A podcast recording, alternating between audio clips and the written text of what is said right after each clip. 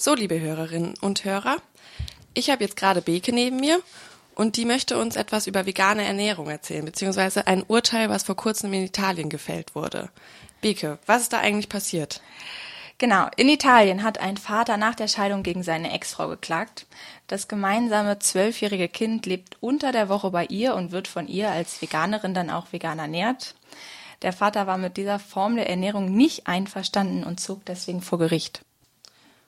Und was hat das Gericht dann entschieden? Das zuständige Gericht in Bergamo entschied zugunsten des Vaters.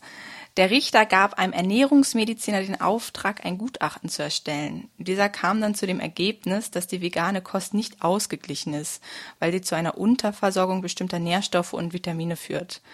Diese würden dann für das Wachstum im Kindesalter aber benötigt werden. Laut Urteil soll der Sohn nun drei Fleischgerichte pro Woche zu sich nehmen. Das heißt, der Vater darf seinem Sohn an den Wochenenden höchstens zweimal Fleisch servieren, die Mutter muss aber unter der Woche mindestens einmal Fleisch auf den Essenstisch stellen. Na gut, da könnte man jetzt erwidern, dass sich das eigentlich ganz sinnvoll anhört. Was ist denn daran zu kritisieren? Na, es ist der Mutter schon zuzustimmen, wenn sie es vor einer italienischen Regionalzeitung als absurd bezeichnet, dass ihr der Staat vorschreibt, wie sie ihr Kind zu ernähren hat, zumal es an den Wochenenden Fleisch und auch andere tierische Produkte zu sich genommen hat. Denn kurzum, es ist schlicht paternalistisch, wenn der Staat sich in die Ernährung einer Familie einmischt.